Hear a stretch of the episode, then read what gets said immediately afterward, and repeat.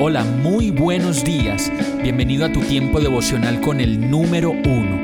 Qué alegría saludarte con la certeza de que Dios está obrando en tu vida su perfecta y buena voluntad, ya sea porque estás aprendiendo de un momento difícil o porque estás disfrutando de su amor a plenitud con paz y tranquilidad.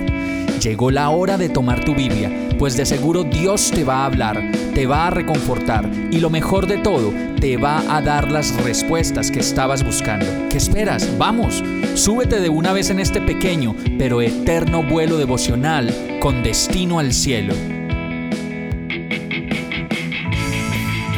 Y el mensaje de hoy se llama Mi esperanza.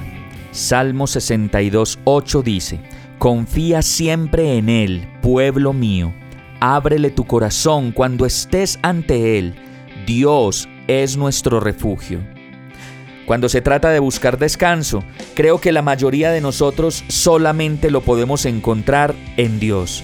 Pues cuando se trata de las situaciones del alma, de las aflicciones, de los temas del corazón, de los temas de las contradicciones y de todo lo que tenemos que resolver a diario, el mejor remedio siempre será reposar en el único, el único que puede entender las profundidades de nuestro entendimiento y de nuestros deseos, Dios.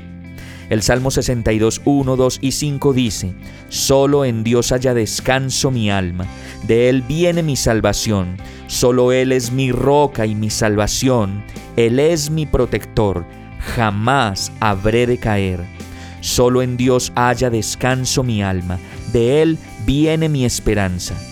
Y yo creo que Él es nuestra roca y nuestra salvación, y Él es nuestro mayor escondite y nuestro mayor refugio y nuestro mayor protector cuando de protegernos se trata, cuando de guardarnos se trata, cuando de levantarnos se trata, porque Él es quien nos libra de caer de nuevo. Pero cuando caemos, si es que volvemos a caer, Él también es quien nos levanta y Él también es quien nos cura de nuevo los raspones y las heridas que la vida nos pueda provocar. Yo creo que de Él viene la esperanza, él es nuestra roca, Él es nuestra salvación. Así que si tú hoy necesitas esperanza, si tú hoy necesitas buscar descanso de algo, de ese problema, de esa situación, recuerda, confía siempre en Él. Ábrele tu corazón cuando estés ante Él, porque Él es nuestro refugio.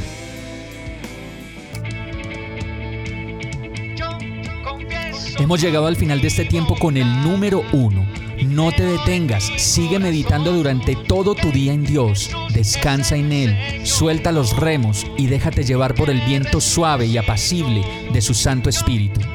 Solo compártelo con quien lo necesite y ames. Hoy, de la mano de Dios, todo será un gran día.